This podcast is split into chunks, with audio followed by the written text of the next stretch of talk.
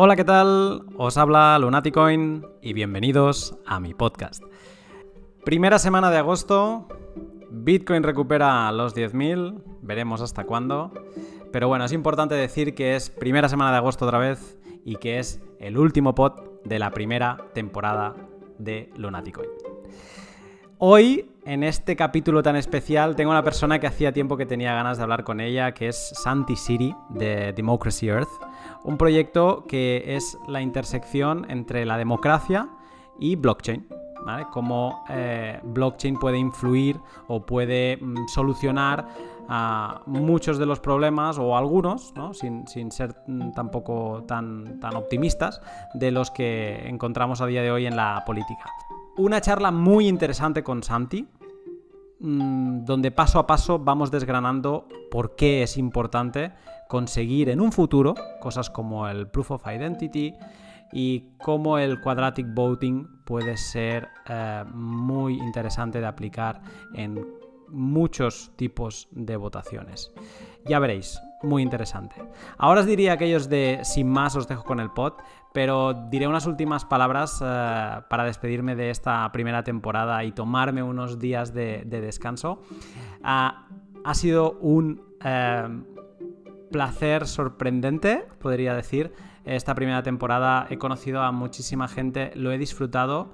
Empecé el 19 de septiembre creo que lo miraba, o 17 de septiembre, o sea, casi hace un año con este pod, y no puedo estar más contento. De hecho, tengo mil cosas preparadas para la segunda temporada que espero retomar a mediados de septiembre, cuando haga un año del inicio.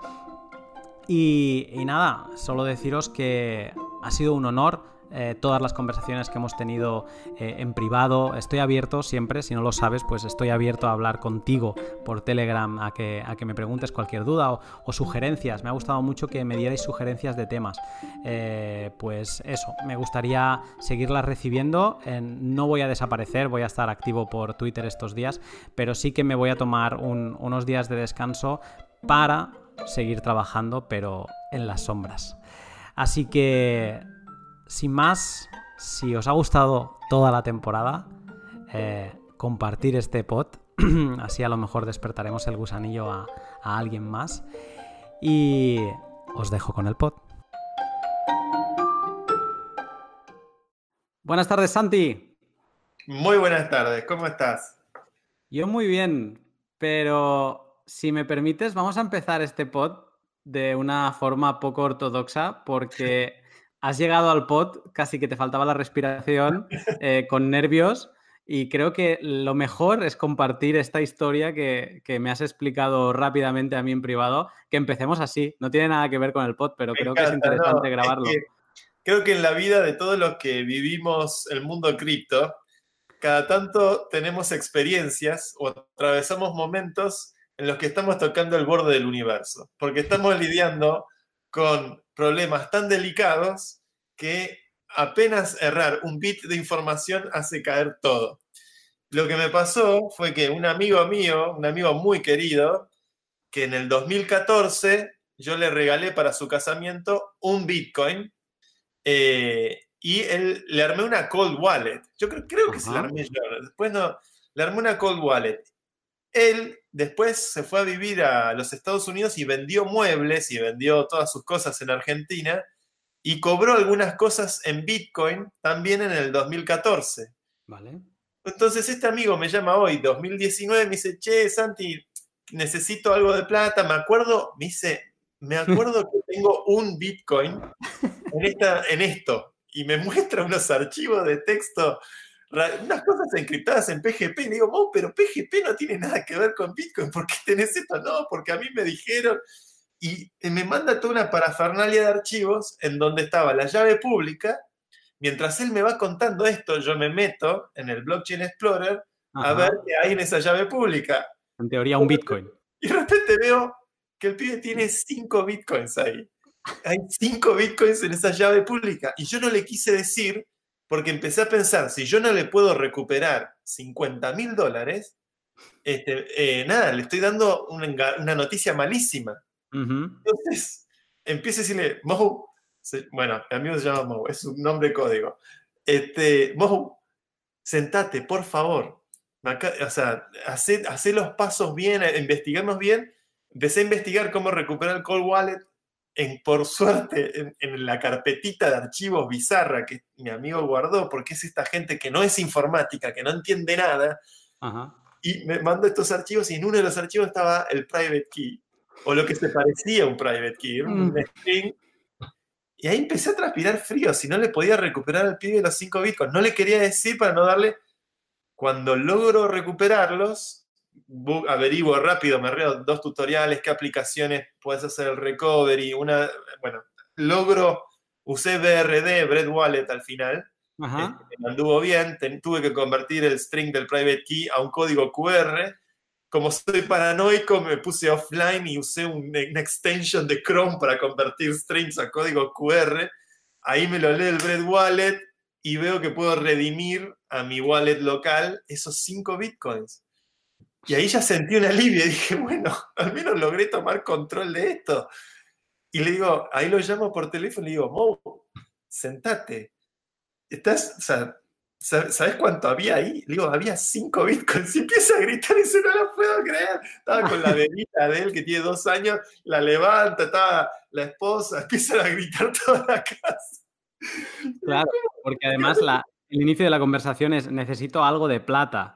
Claro, y él, él, Creo que tengo uno. en 2014 yo le había dado, le había dado esto para su casamiento y lo, se encargó de guardarlo. Dijo, bueno, yo esto lo guardo y pero no lo puedo creer, te juro. Y acabo de. Recién estoy chequeando el Block Explorer y ya está la, confirmación de la transacción que le llegó a su cuenta y ya está. pero te juro que tuve dos horas, tres horas de nada. En fin, y estas cosas pasan en cripto. Estas cosas pasan en cripto. Este, tengo varias de estas eh, encima, así delicadas. No, lo bueno que esta venía recién salida del horno y, esto me, sirve para pensar los muchos servicios que aparecerán en cripto para hacer esto mismo que tú acabas de hacer, que esto es de entre amigos y, encima tú lo sufres eh, sin, llevarte nada a cambio, ¿no? Porque no es ningún servicio, pero la de servicios que van a salir eh, de, todo esto, que, pues gente que quiera recuperar, bueno, casos, lo hablábamos fuera de pod, que, lo bonito de esta historia es que tiene un final feliz, que la gran mayoría de estas oh. historias acaban con una dirección en tus favoritos del Explorer donde ves esos bitcoins que no se mueven, que no se van a ningún sitio. los finales tristes son horribles, son horribles. Es muy, es, muy delicada esta tecnología, muy, muy, muy delicada. Mm. Realmente hay que mm. tener una cabeza que es, es, al mismo tiempo es increíblemente democratizante en el sentido de que quien quiera prepararse a tener acceso al control de estas redes, estas redes están abiertas y disponibles para cualquiera, pero a su vez, eh, nada, yo pienso en mi amigo en, esta disonancia de, conocimiento que hay sobre cómo funciona Bitcoin, este, y en fin. Eh, pero sí, va a haber, e, es, nada, es, una tecnología increíble, es realmente impresionante el poder que tiene todo esto y cómo va. Pienso en mi amigo, que en el 2014 era regalar un Bitcoin por ahí, no sé cuánto estaría en ese momento, pero este, que hoy es un Bitcoin, es mucha plata, mm. eh, me parece ya también como que cuánto tiempo pasó ya desde el 2014. Sí.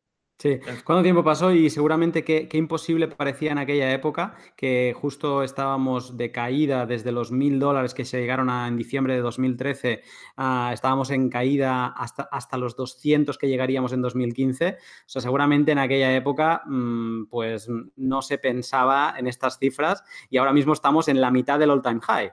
Que... Sí, hasta sufrimos la caída de 20.000 a 3.000 y en el fondo muchos vivimos esto en 100 o en 10 o en 1. Yo, mira, la primera vez que hablé de Bitcoin eh, públicamente, lo tengo grabado por ahí, fue en febrero de 2012. Yo hacía una columna de radio en Buenos Aires y eh, por primera vez hablo sobre Bitcoin y arranqué la columna diciendo, existe esta tecnología, Bitcoin es, eh, es como dinero descentralizado, sin autoridad, tengan cuidado, este, está muy caro, está a 4 dólares estuvo a un dólar hace poco, no pongan todos sus ahorros ahí porque está a 4 dólares. claro, para yo ya estaba nervioso con que subió, subió 400% de 1 a 4 y dije, bueno, se pincha en cualquier momento. y mirar todo lo que pasó después. Este, y eso es el triunfo de ciertas primitivas matemáticas este, que mm. en el mundo, en, el nivel de cómputo que tiene la civilización hoy, hace que sea la forma más segura de resguardar valor o de store of value, vamos a decir, para Bitcoin, para Bitcoin. Después podemos hablar de Ethereum. Sí, sí no, eh, y además eh, hemos empezado por, con este frenesí tuyo que llevabas porque este, este pod, eh, para quien nos escucha, no es un pod sobre Bitcoin. ahora, lo vamos a empezar formalmente. Acaba de pasar esto. Exacto. Pero como último matiz, también impresionante, no nos damos cuenta. Eh, seguramente tú has movido estos Bitcoin con tu amigo que dices que ahora es argentino, pero ahora está en Estados Unidos y lo has movido como si le enviaras un email y no llegamos a pensar lo importante que es eso yo, soy, yo tengo una empresa, envié una transferencia hace tres semanas a Croacia, eh, me tenían que ellos enviar un producto a cambio, eh, tardaron tres días en confirmar la recepción del pago. es, es, un salto en todo, en un montón de planos. Es indudable la superioridad de todo esto. Indudable. Muy bien. Pues, Santi, Santiago Siri. Yo te llamaré Santi. Sí, entre amigos. Perfecto. Eh, eres eh, el creador de Democracy Earth, eh, que es una fundación que está construyendo software, ahora te preguntaré, pero así como introducción, software open source, incorruptible y basado en blockchain para la toma de decisiones en instituciones de todos los tamaños. un poco ya has puesto tú fechas sobre la mesa, primera vez que hablabas públicamente de Bitcoin, siempre me gusta eh, preguntar sobre el background, pero a ti creo que le voy a dar otra vuelta, porque tu historia también es muy especial, igual que este pod que, hemos empezado diferente. Eh, en 2012, el mismo año que dices que hablaste públicamente, fundaste, eh, no Democracy Earth, ¿no? Fundaste el Partido de la Red. El Partido de la Red, así es. Pues me gustaría que rápido, porque esto es una cosa como algo conocida, pero para quien no lo sepa, eh, que, entienda eh, qué, fue esto de, o es el partido de la red, pero que fue para ti en ese momento. Y sobre todo me gustaría saber qué es, cuál es el mayor aprendizaje que te llevas de oh. todo eso. El partido de la red fue una experiencia increíble. Para mí fue mi primera experiencia como activista político. Eh, de armar un partido político diferente en un contexto muy difícil como es el argentino, que es una política muy hostil, muy eh, polarizada, pero bueno, como todo el mundo hoy en día, creo que esa polarización es un fenómeno también de los tiempos que vivimos, eh, con una simple propuesta. La propuesta del PDR era que nuestros candidatos se comprometen a votar siempre en el Congreso de acuerdo a lo que la ciudadanía les dice por Internet. Entonces el desafío nuestro era cómo construir un puente entre eh, el sistema político y lo que es eh, la posibilidad de participación que traen las redes sociales o, Internet misma. Y fue una experiencia increíble, presentamos, nos presentamos a la elección de 2013, hicimos la campaña, logramos juntar las firmas para hacer una opción independiente, eh, conseguimos los votos, logramos el 1% de los votos en la ciudad de Buenos Aires más o menos 22 mil votos. No fue suficiente, necesitábamos 3% para meter un legislador, pero sí fue un puntapié inicial eh, para arrancar algo que para mí fue los últimos, desde el 2002 hasta hoy, los últimos cinco años de mi vida, que es, eh, o más, ya perdí la cuenta, que es eh, entender qué significa la democracia en la era de la información, en tiempos de Internet. Con la elección de Donald Trump en 2016, y hmm. el, miedo que hay a la intervención extranjera en los sistemas electorales eh, a medida que eh, el, uso de las redes sociales, la propaganda falsa, como estamos políticamente muy desorientados en el mundo, esta pregunta de entender qué es la democracia en tiempos de Internet se convierte hace, en el 2015, ahí sí son hace cinco años casi, este, en Democracy Earth, que es lo que trabajo ahora. Vale, te detengo aquí porque antes, para llegar a Democracy Earth, pasa algo en medio y yo tengo mucha curiosidad, esto ya es curiosidad personal, que es, eh, que, es que saltas, eh, eres la primera organización sin ánimo de lucro que escoge Y Combinator para que participe en su incubadora, corrígeme si digo algo que sea mentira, eh, y entonces me, gustaría saber, porque entiendo que ahí es donde nace, donde se incuba mm, en todos los sentidos Democracy Earth, y me gustaría saber un poco cómo, cómo, es, cómo fue esta experiencia y, cómo funciona esto de estar en, en Y Combinator. Lo de Y Combinator fue un salto increíble. No, sé, no, no creo que fuimos la primera, pero fuimos por ahí de las primeras de Latinoamérica. Eh, creo que ahí, ahí sí fuimos. De Argentina, seguro, fuimos nosotros con Bluesmart, pero fuimos una sin fin de lucro, una organización, porque partimos de la base de que no, creemos que no se puede poner un precio al derecho a participar. Eh, siento, y lo he pensado mucho y lo he dudado mucho también, pero hoy estoy más convencido que nunca que un proyecto que apunta a construir herramientas abiertas, libres, democráticas, al segundo que se convierte en algo privado o que tiene equity, eh, corrompe un poco el propósito del el anhelo de esa tecnología. Creo que estas son tecnologías que deben apuntar a ser parte del bien común. Y eso desde el marco de una organización sin fin de lucro, eh, si bien es mucho más difícil, el fundraising, el, el, camino por el que uno elige y sobre todo en un, en un, mundo todavía complejo como es el mundo de cripto, ser non-profit y cripto es, es, una combinación. si bien muchos hacen fundaciones, no todos son non-profits. Eh, pero bueno, es un recorrido que, fue, que ha sido muy interesante y que lo podemos hacer porque inicialmente Y Combinator este, nos hace una donación de 100 mil dólares para poder construir este vehículo que nos al estar en Y Combinator, al estar en Silicon Valley, te coloca también en un lugar de pensamiento global. Salgo de la Argentina, salgo de la coyuntura de lo que es la política local allá y tratar de entender, me, empiezo a meter con blockchain porque la conclusión irremediable es eh, que cualquier sistema político de poder que construyamos sobre avenidas digitales va a tener que basarse en el uso de criptografía distribuida. Y no creo que solamente Bitcoin vaya a ser como o el caso de uso de pagos o el caso de uso monetarista sea el único caso de uso que se puede dar, que se puede beneficiar por el uso de este tipo de, redes. Este, entonces, Democracy Earth agarra un poco lo que aprende del partido de la red, donde empezamos haciendo software open source. Eh, nuestro primer foco era, bueno, que el software tiene que ser open source, pero después cuando corres software de democracia en un servidor, el que administra ese servidor puede cambiar un montón de cosas sin que nadie se dé cuenta.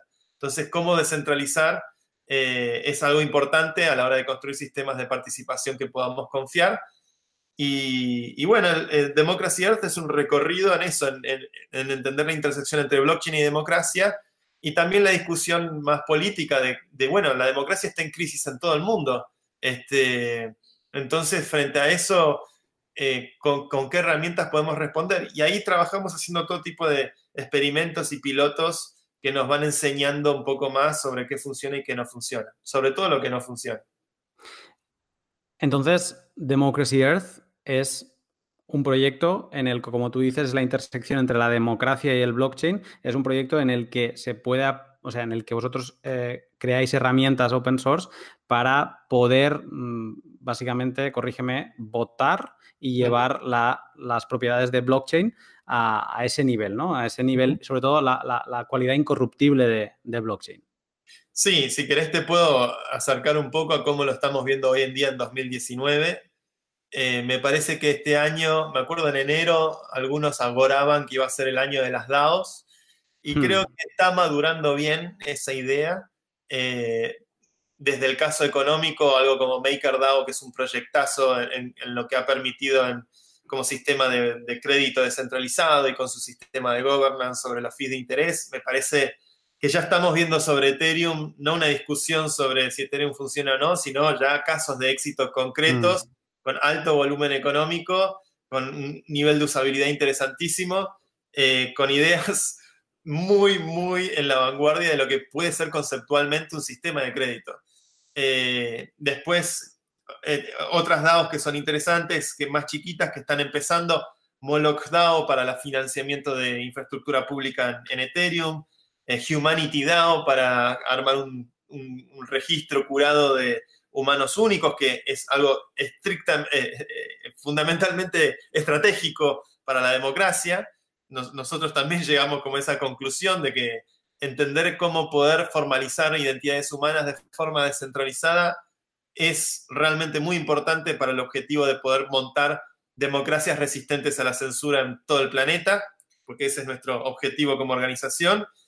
Y este año estudiando todo este fenómeno emergente de las DAOs ya sobre Ethereum, madurando, proyectos como Aragon también, o sea, hay, una, hay un ecosistema que está teniendo ya un nivel de conversación sobre lo que se puede construir institucionalmente usando un blockchain eh, muy rico. Entonces, con Democracy Earth, nuestro software Sovereign es un software que es un híbrido, es un software que nos ha servido para hacer implementaciones de experiencias democráticas server-based, aplicaciones tradicionales, porque, bueno, hay ideas más, eh, ideas que hemos probado como quadratic voting eh, o, en su momento liquid democracy, mm. que eran ideas que no necesitaban necesariamente un blockchain o que podíamos hacer una implementación más fácil sin usar el blockchain. Quadratic voting en particular nos ha resultado muy interesante. Eh, pero bueno, a su vez también mirando en el blockchain todo lo que está pasando con las DAOs. Y hoy lo que estamos haciendo con nuestro software es eh, permitir navegar esas DAOs. De hecho, lo que estoy trabajando ahora es ¿Mm?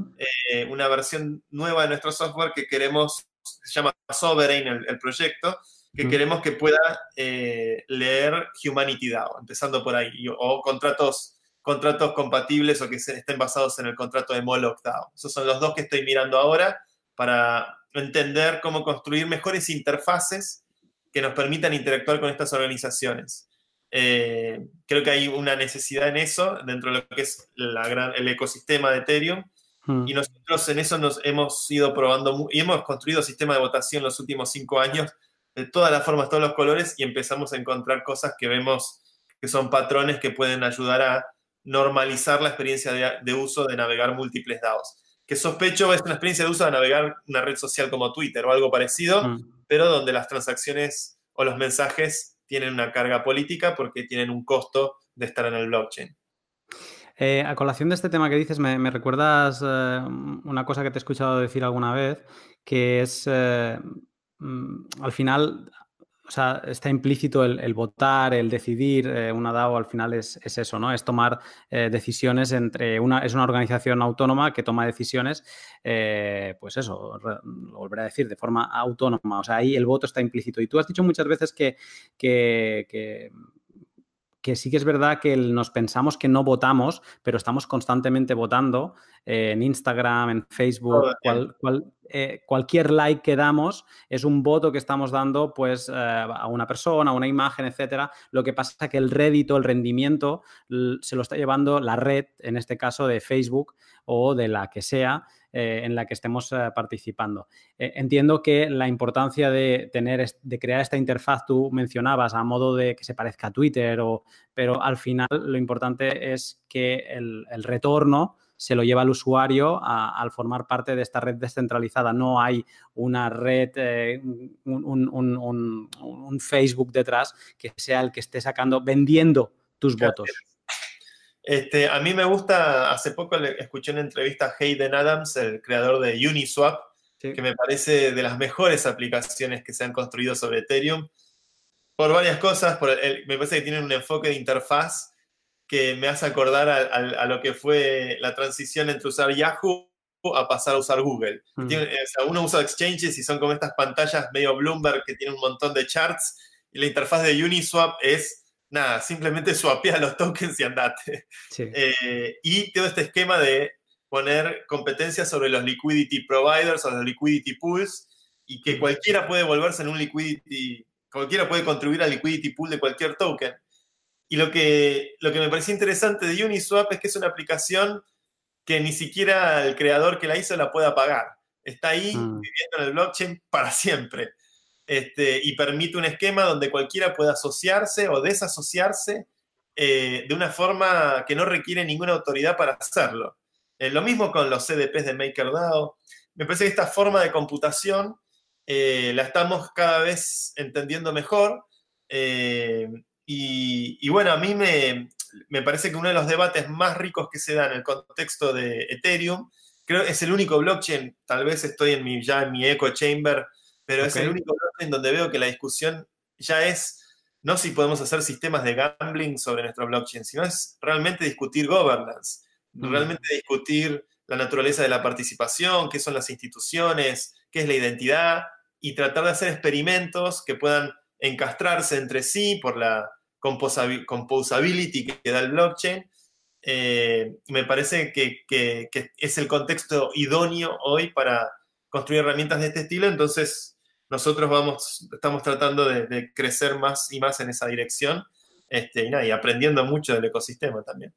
Perfecto. Yo de, muchas de las cosas que tenéis tanto en, vuestro white paper y de, cosas que, os he leído, eh, me gustaría comentarlas contigo para que me las pudieras como explicar o, expandir, ¿vale?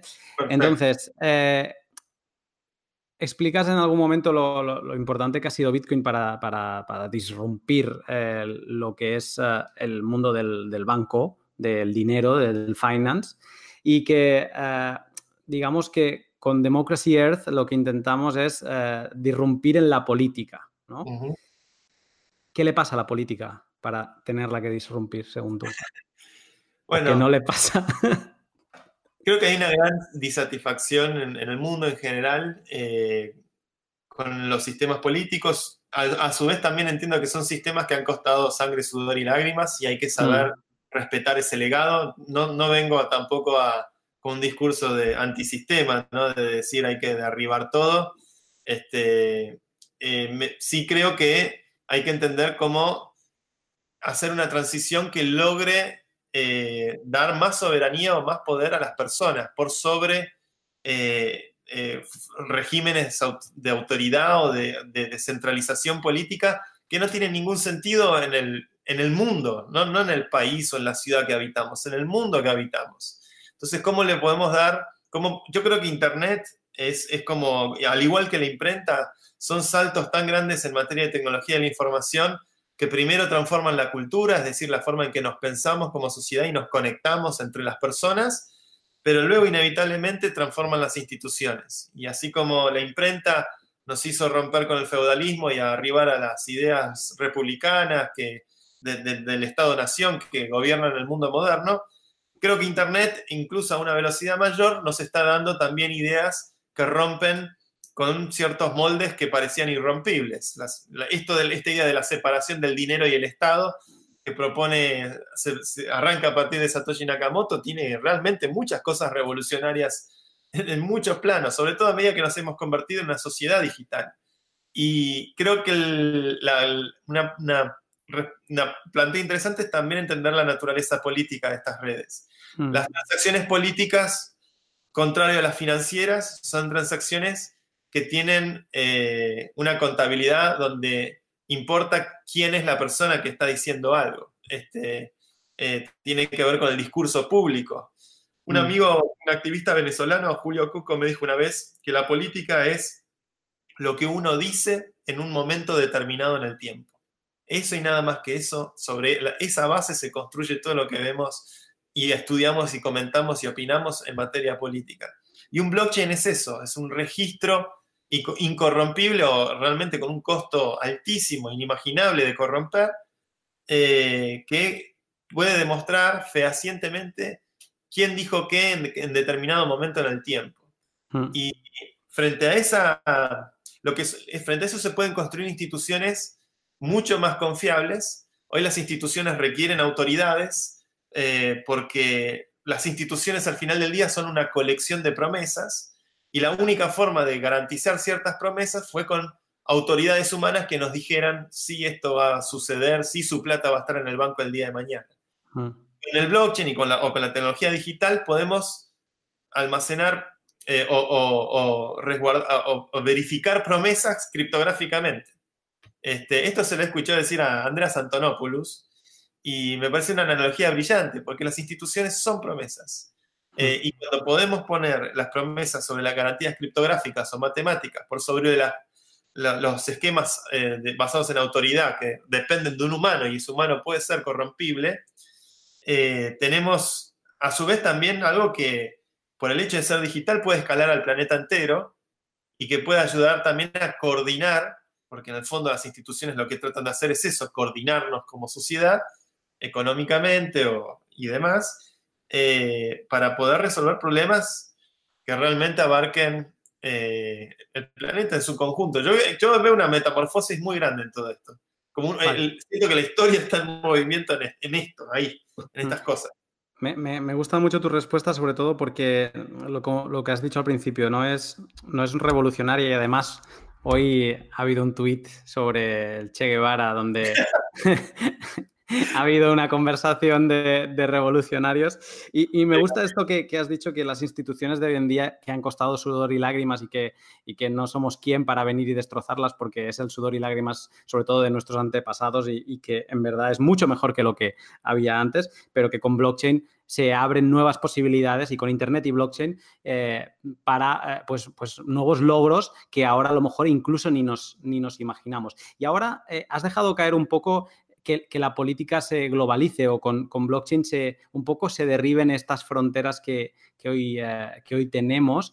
Y, esto es otra cosa que también mencionas mucho, que es el, el, transnation state o, superar el, Estado-nación. Eh, ¿Qué significa esto de superar el Estado-nación y, por qué sería deseable, según tú? Eh, creo que el, el Estado nación se basa en, a partir de la paz de Westfalia, después de 30 años de guerra en Europa, arranca en esa negociación eh, este principio de la no intervención doméstica. Mm. Vamos a poner fronteras y vos lo que pasa en mis fronteras para adentro, vos no te metes y yo no me meto en lo que pasa en tus fronteras para adentro.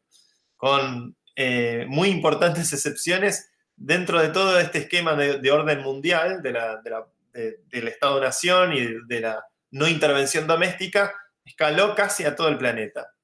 Ahora, con la última elección, donde hay una sospecha que en la, decisión democrática más valiosa o más importante del mundo, que es la de los Estados Unidos, eh, a través del uso de las redes que los propios americanos han creado, se inyecta información falsa que trata de manipular a los votantes y esta acción se sospecha incluso por los propios americanos que viene de un poder ajeno, de un país extranjero como Rusia, el principio de no intervención doméstica está empezando a fallar.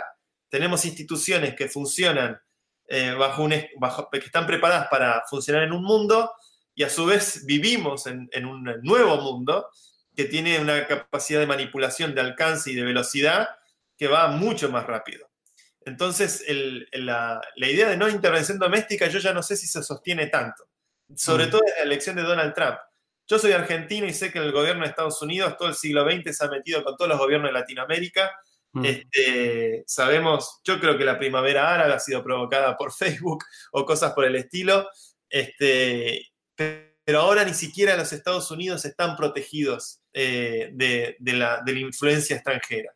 Entonces estamos entrando en un mundo donde los conflictos eh, son globales. Eh, si hay un ataque de ransomware que sale de Corea del Norte y que hace secuestra máquinas, este, este ataque de ransomware de hecho llegó, fue un ciberataque que nace de Corea del Norte. Miramos a Corea del Norte por los misiles que tiran, deberíamos también ver por el tipo de ransomware que hacen para, eh, aprovechando tecnologías como el blockchain, que mm. obviamente no es culpa del blockchain, sino que es precisamente el nuevo ámbito de, de, batalla y de realidad en el que estamos ingresando en nuestras vidas económicas y también nuestras vidas políticas.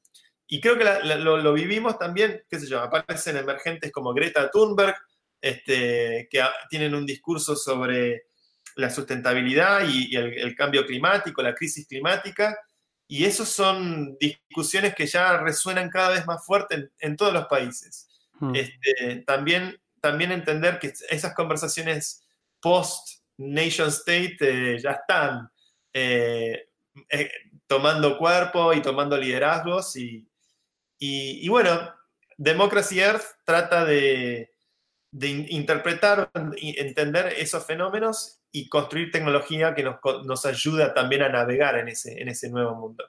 Sí, porque aquí es donde, donde yo entendía, después de leer estos dos puntos y de apuntármelos sobre, sobre lo que decís, que es donde creo que, se hace fundamental ¿no? la existencia de Democracy Earth, porque si derribamos la, los estados-nación, el individuo se queda solo. De momento, o sea, parece triste decirlo, pero somos quien somos porque hay un Estado que nos dice quién somos. Nos da un, pasaporte, nos da un DNI y de hecho hay esta gente que, está indocumentada porque ha salido de su país sin nada y lo que les cuesta ah, tener una identidad. Entonces, si superamos este, este Estado-nación en algún momento, esto seguramente no lo veremos, eh, pero acabamos hablando de una, de una soberanía individual o, o propia ¿no? de cada uno. Y aquí es donde donde aparece Democracy Earth, ¿no? Y, entiendo que es una de vuestras partes de estudio con esto que me decías, que, también ahora estáis como mirando de, cómo trabajar con Humanity DAO, porque al final, si nos quedamos solos, necesitamos un sistema de ciudadanía. Exacto. Exacto. Y creo que ahí, hoy hay dos entidades que a mí me, mantienen despierto de noche, que son eh, en Oriente el Partido Comunista Chino que básicamente tiene bajo su control un país entero y tiene a 1.300 millones de personas trabajando para la misma cuenta bancaria.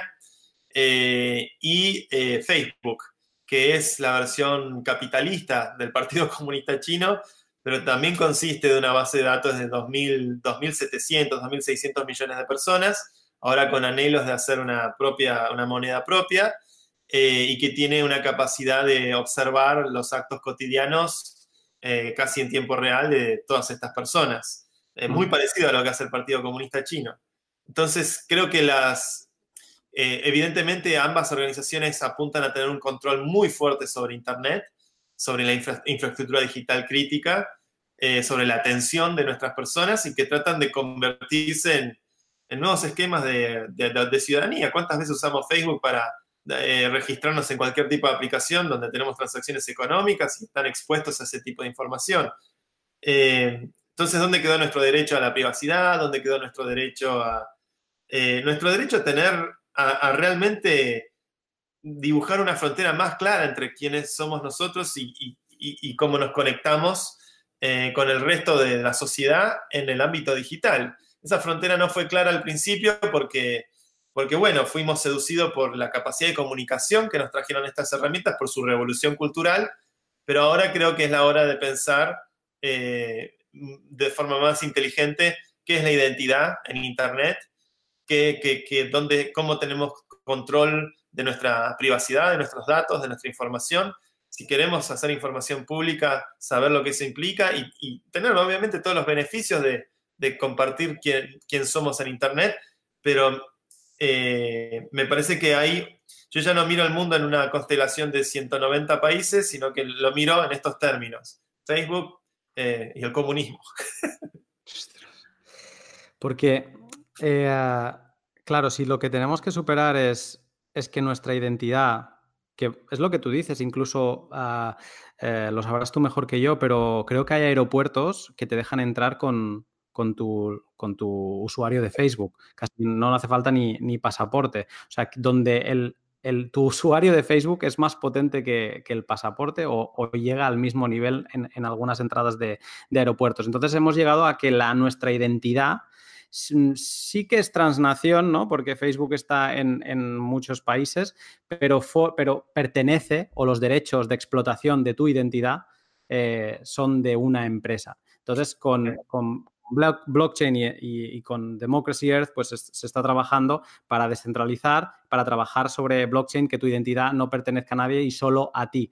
Pero a mí mi duda, entiendo que el gran problema aquí es la prueba de identidad, ¿no? Es eh, cómo tú, o sea, hay varias cosas. Es cómo tú demuestras que eres tú en una red que no donde no tienes que pasar un KYC, digamos, o donde no hay nadie que te exige un KYC, como es una blockchain donde tú entras y sales cuando quieres y como quieres.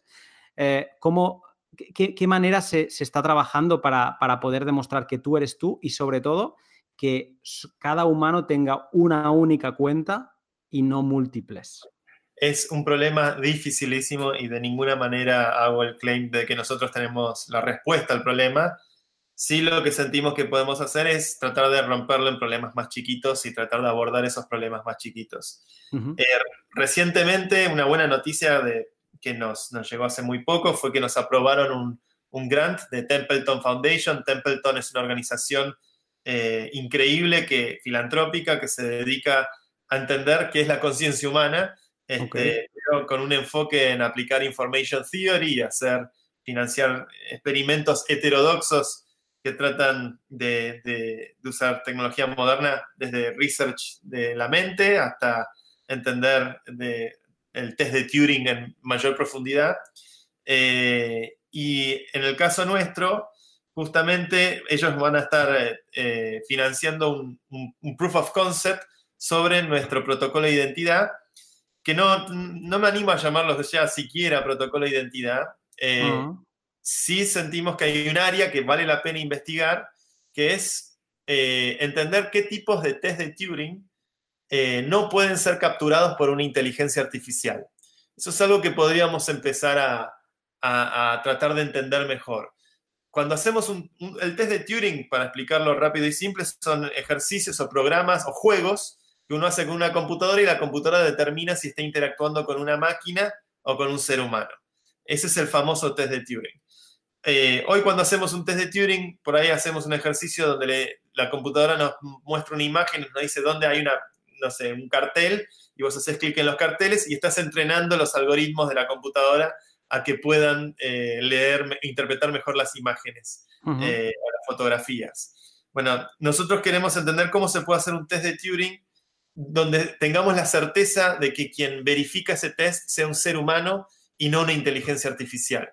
Porque si vamos a construir un protocolo de identidad que apunta a formalizar humanos, eh, tenemos que evitar que ese protocolo pueda ser explotado por una red neuronal o por un sistema que automatice la verificación de estas pruebas. Entonces, eh, por ejemplo, lo que estamos investigando son, eh, tienen que ser problemas que no, sean, no consistan en patrones. Cualquier cosa que es un patrón puede ser explotado por una red neuronal. Eh, tienen que ser problemas que no sean generados por un algoritmo, porque todo lo que es generado por un algoritmo puede ser ingeniería reversa y, reconstruir con, con otro algoritmo. Entonces, tienen que ser problemas generados por humanos y tienen que ser, eh, eh, que consistan en AI hard, que no sean, no sean patrones, sino que sea leer entre las líneas o cierto tipo de pensamiento abstracto al cual una red neuronal simplemente no podría llegar, o un sistema de machine mm. learning. Entendemos que esas son las propiedades que tiene que tener un test de Turing que pueda mantenerse inmune ante la captura de, machine learning o de inteligencia artificial.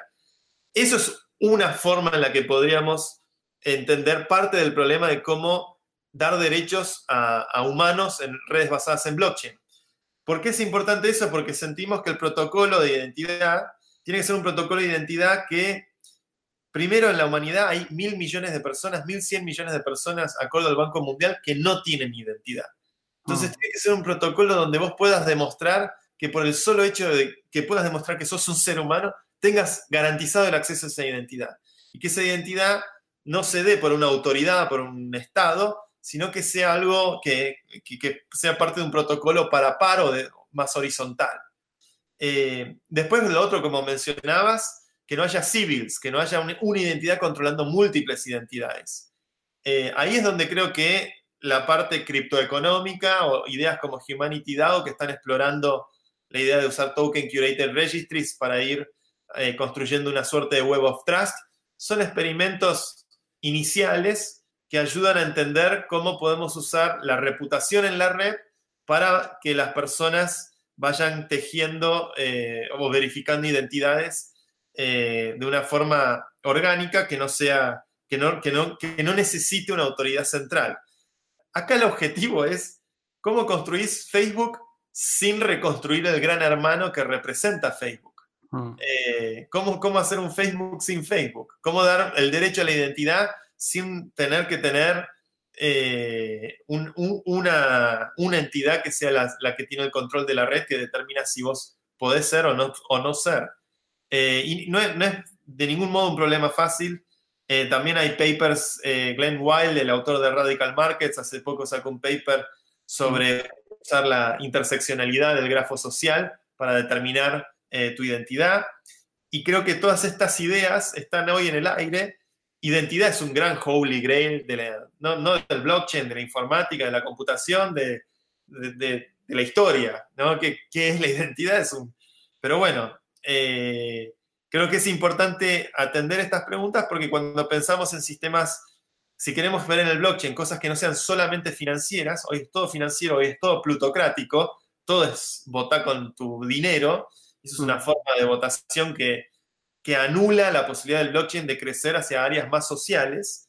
Si pudiéramos tener un esquema de identidad descentralizado, y, por definición ya podrías implementar Universal Basic Income, democracia global, esas serían las killer apps si logramos entender cómo hacer identidad de una forma que no replique un gran hermano. Y, bueno, y usar el blockchain es importante para hacer un sistema que puedas tener la certeza desde que puedes accederlo desde cualquier lugar del planeta este, y que ningún gobierno va a poder censurarte. Creo que estamos todavía en el principio del partido este. Es un mm. problema realmente muy grande, pero bueno, podemos encontrar partecitas más chiquitas, como decía el test de Turing, que es lo que nos enfocamos ahora, eh, o los experimentos criptoeconómicos, como hace Humanity, y, estamos todos ah, intercambiando notas, colaborando, mientras al mismo tiempo vemos cómo Machine Learning, Deepfakes este, y, y, fake news eh, va también rompiendo eh, las reglas de juego del sistema viejo.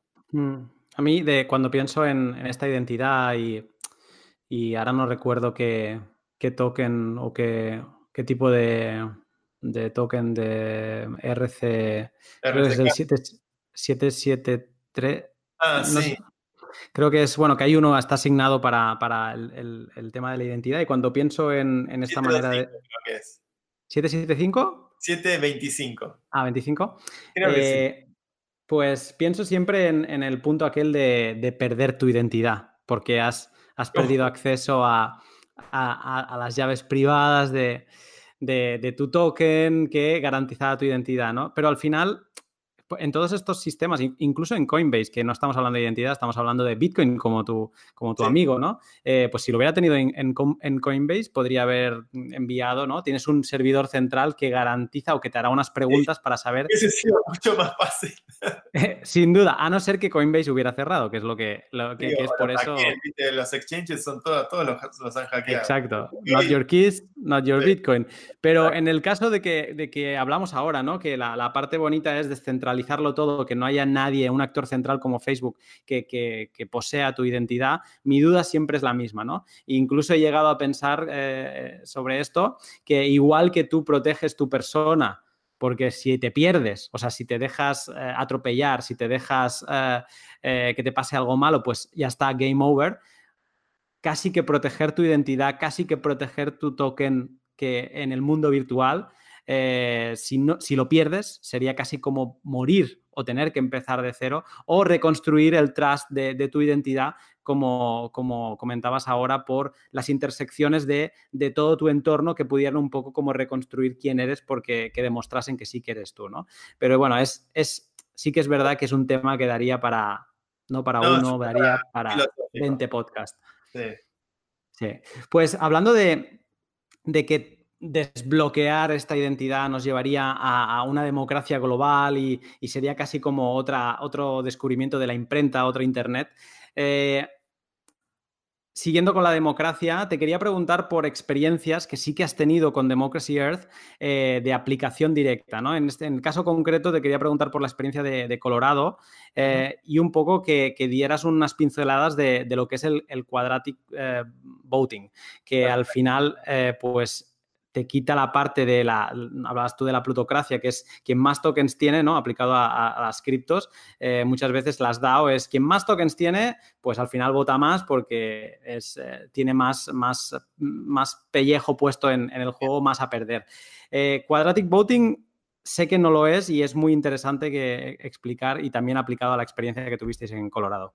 Sí, nosotros como, como Democracy Earth hoy, cinco años después, puedo decir que hemos intentado todos los esquemas de democracia que nos parecieron interesantes, que van desde democracia líquida, este, democracia directa, presupuesto participativo y ahora quadratic voting, con todo tipo de organizaciones. Hemos trabajado con eh, parlamentos, partidos políticos, organizaciones sin fines de lucro y redes basadas en blockchain.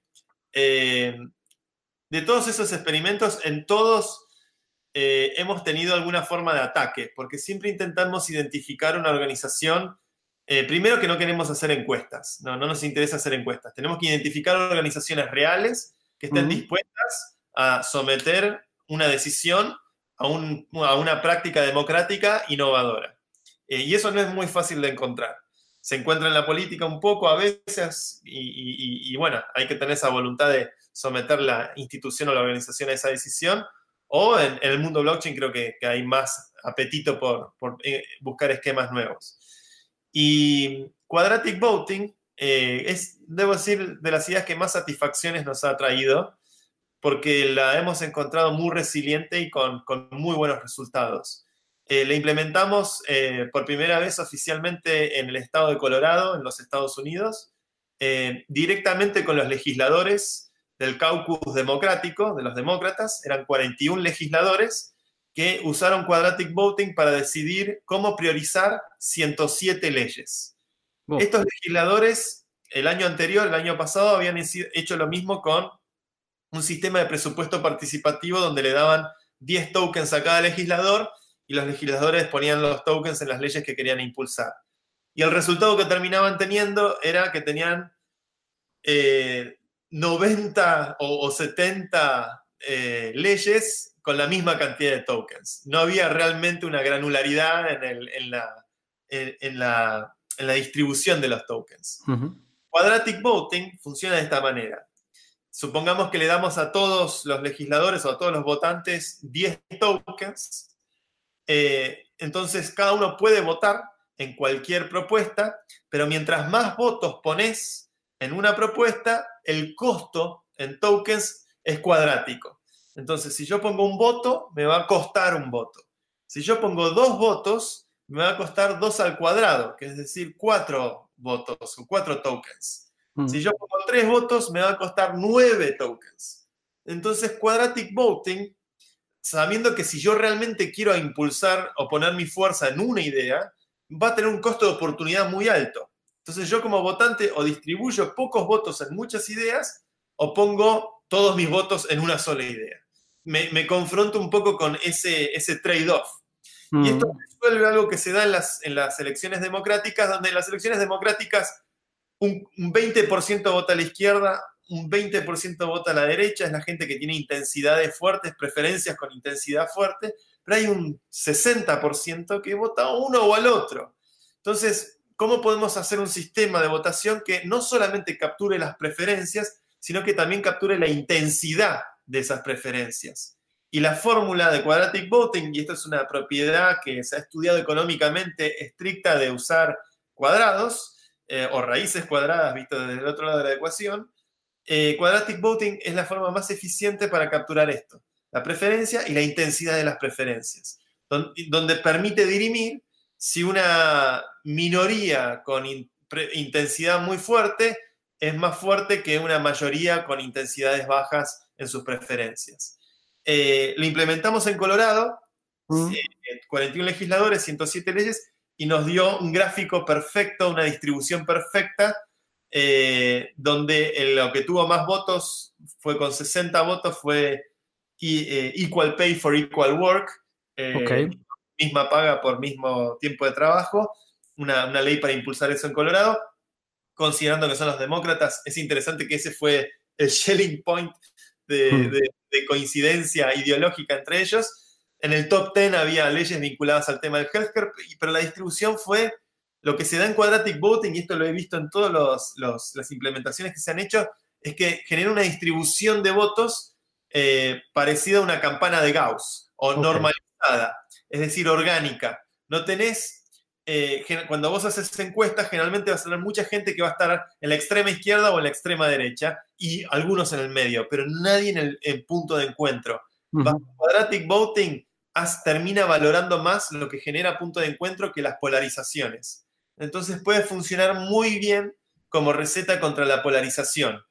Eh, tuvo una repercusión para nosotros muy grande porque tuvimos artículos en Wired, en Bloomberg, eh, en el Colorado Sun, este, pero, pero nos trajo, eh, después hemos ido a presentar esto al Parlamento de Canadá, fuimos con Vitalik, que para mí fue un un, honor inmenso porque para mí es el pensador de, de nuestro tiempo.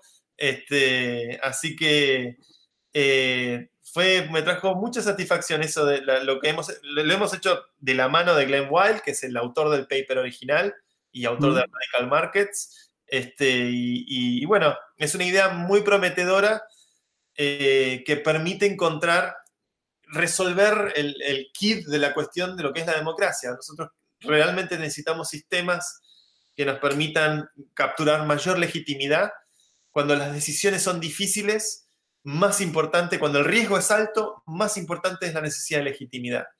Y hmm. este, tipo, este estilo de, juegos me parece que son ideas muy potentes para resolver la crisis de legitimidad que tiene la democracia en el hmm. mundo. Sobre todo en este caso concreto, ¿no? De tener que escoger entre 117 leyes, pues te obliga a pensar muy bien eh, no a posicionarte en una porque es la que mm, vete a saber quién tienes detrás que te puede estar financiando tu siguiente campaña, o, sino que te que, a lo mejor sí, ¿eh? a lo mejor pones todos los huevos en la misma cesta y ya está, pero tú pero, eh, pero tu grito se va a escuchar menos, ¿no? Eh, creo que os lo he leído esto de gritar cuesta más que hablar flojito, ¿no? o hablar bajito.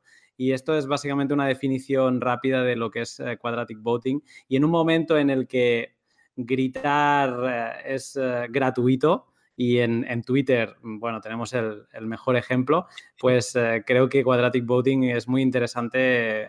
No sé, no sé si ahora estaba pensando mientras te escuchaba, no sé si se podría llevar a, unas elecciones de, nacionales, o sea, tener la posibilidad de, votar casi en porcentuales, ¿no? decir, no, es que me gusta, me gusta un poco de, este partido de derechas, pero le voy a dar mm, el, voto que me queda suelto, se lo doy al animalista, por decir algo, ¿no? Y sería interesante.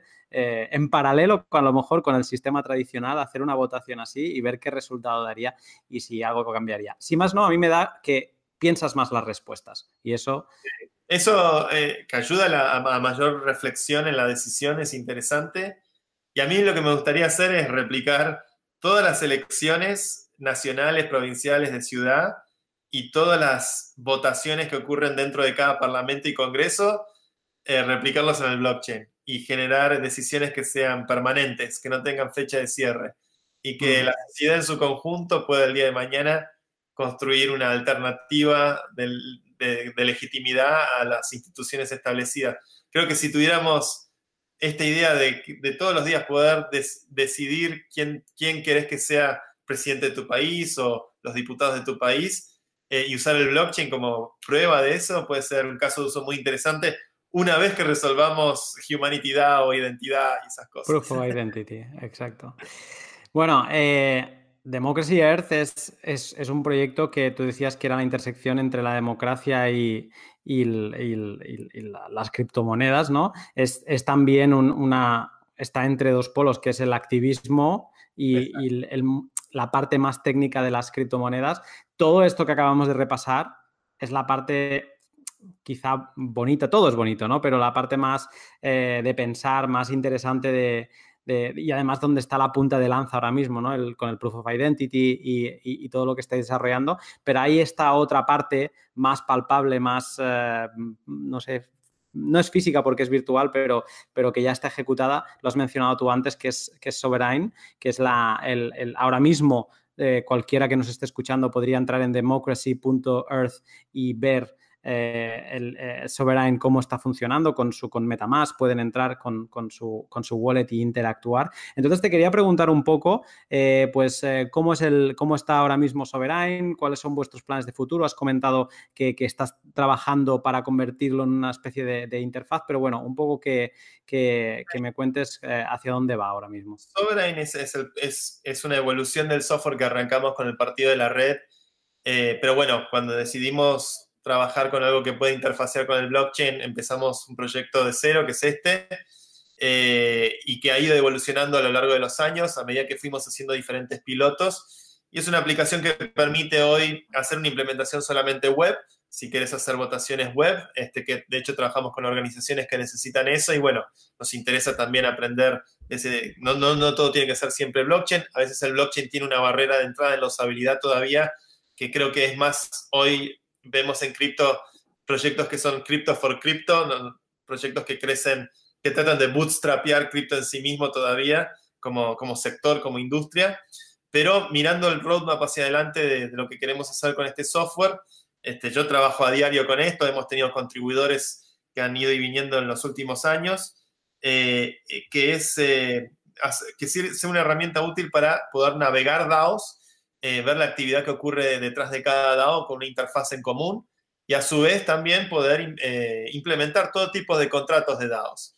Este, nos interesa mucho ir creciendo en esa dirección con el proyecto y a su vez tenemos, bueno, nuestro, nuestro token, que es un token que hemos hecho una, una venta privada, totalmente regulada por la SEC, porque somos una compañía americana, fuimos muy eh, conservadores en eso, nunca hicimos una ICO, este, siempre fuimos eh, tratando de entender bien el, campo minado de la regulación de Estados Unidos, que es realmente muy delicado, pero tenemos un token que apunta, eh, a, lo que apuntamos es, a que nos ayuda a construir un consenso sobre identidades, sobre identidades humanas, individuales, que pueda detectar civils. Y bueno, estamos también trabajando en el, diseño de esos contratos, eh, sobre todo encontrando puntos de colaboración, creo que lo más importante hoy, dado que esto, todo esto es open source, todo esto es bajo un mismo sistema económico como Ethereum, encontrando puntos de colaboración con proyectos que hoy veo muy interesantes como Humanity DAO, Moloch,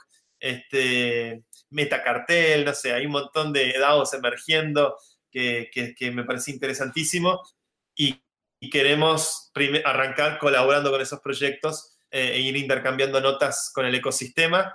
Eh, estoy contentísimo que voy a estar en Berlín en fines de agosto para Web3 y ETH Berlín, que me, encanta la comunidad de Ethereum, he hecho muy buenos amigos ahí, sigo haciendo amigos nuevos todo el tiempo. Este, voy a estar yendo a DevCon en Osaka, que me parece también un, un, sueño hecho realidad poder ir a Japón y poder dar una charla incluso en DevCon.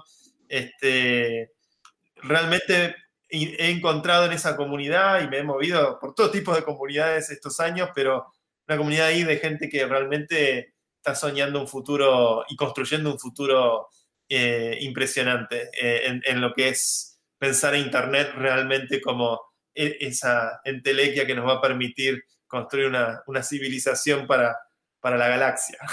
Mm. Eh, no, no, me voy a descolgar del momento en el que estás ahora porque, porque me ha venido una, pregunta relacionada entre Bitcoin y, Ethereum, porque además eh, vosotros eh, no renegáis de ninguno.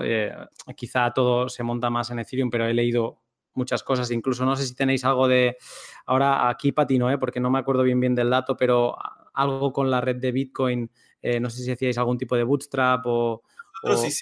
Eh, para el Umbrella Movement del, movimiento de los paraguas en Hong Kong, hicimos, guardamos votos usando el blockchain de Bitcoin en 2016, 800 mil votos en una aplicación que funcionaba con Telegram y eh, usábamos el Merkle Root de un Merkle Tree en un up return de una transacción de Bitcoin para guardar hasta 10 mil votos por transacción.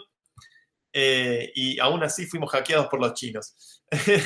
Pero hemos si trabajamos en Ethereum hoy es porque hemos intentado también hacer cosas con Bitcoin y entendemos que Bitcoin por diseño tiene eh, menos, no es Turing, no es, más difícil de programar. Si es Turing completo o no es Turing completo, hay gente que le gusta discutir eso. La verdad es que es menos programable y eso es un feature por varias razones. Eh, pero bueno, creo que Ethereum es, es realmente la plataforma de contratos inteligentes que trasciende del caso de uso monetarista y se expande hacia las instituciones, las organizaciones, el crédito. Eh, y bueno, también son muy diferentes las comunidades. A mí me gusta más la apertura y la diversidad con la, que veo y, conozco en el mundo de Ethereum.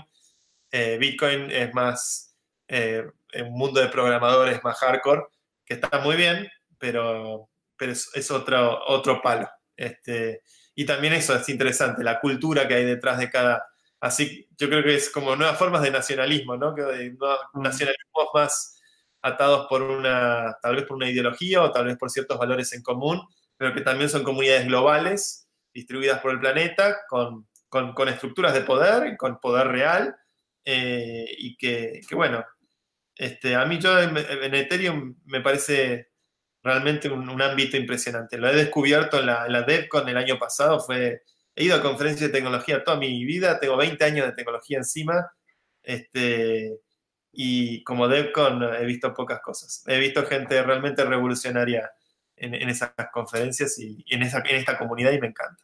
Tendremos, tendremos que escaparnos a una, a ver qué, qué pasa en las DevCon que...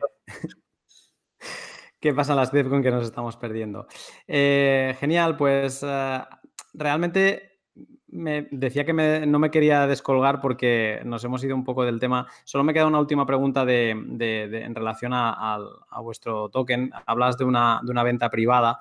Eh, en su día yo leí una conversación tuya que teníais por Twitter con, con Hayden de, Uniswap, donde le preguntabas, hey, pues esto de las pools de liquidez, a lo mejor no se podría plantear una emisión de tokens desde Uniswap o, ¿no? No sé si en, qué quedó esta, esta conversación, pero entendía que, que, era una cosa que aún estaba por, por, hacer. Eh, ¿No planteáis eh, que este token salga de, digamos, de esta venta privada y tenga acceso a la gente? ¿Va a pasar algo más con este token o, no? Sí, sí, de hecho estamos trabajando... Eh, estamos trabajando con el token. a mí me interesaría mucho hacer una conexión directa con Uniswap porque creo que es justamente dar este nivel de transparencia en, el, en construir los pools de liquidez de una forma totalmente a la vista de todos es invaluable y creo que he visto ya algunos experimentos que usan Uniswap de forma creativa a la hora de mintar el token. Eh, mintar, minting, no sé cómo se traduce. A, acuñar sería, ¿no? Eh, pero eh, sí, es, Uniswap es un proyecto que me encanta, que lo estoy mirando muy de cerca desde, desde que arrancó casi. Y queremos, la idea de nuestro token es, un, poco es un poco una paradoja lo que estamos haciendo porque necesitan salir dos cosas bien al mismo tiempo, que se necesitan mutuamente. Si podemos construir un, registro de identidades humanas y este, tenemos la garantía o la certeza de que no va a haber ni civils, ni duplicados, ni nada, si tenemos eso, entonces podemos sobre eso como decía antes, eso es, esa es la condición necesaria para poder construir una democracia global o una o Universal Basic Income o aplicaciones sociales. Eh, entonces queremos hacer un token que, que ayude a construir un modelo de Universal Basic Income que pueda bootstrapearse, que no necesite, que no necesite una inyección de DAI o una inyección de ETH, sino que pueda crecer por sí mismo en función de oferta y demanda legítima de los mercados.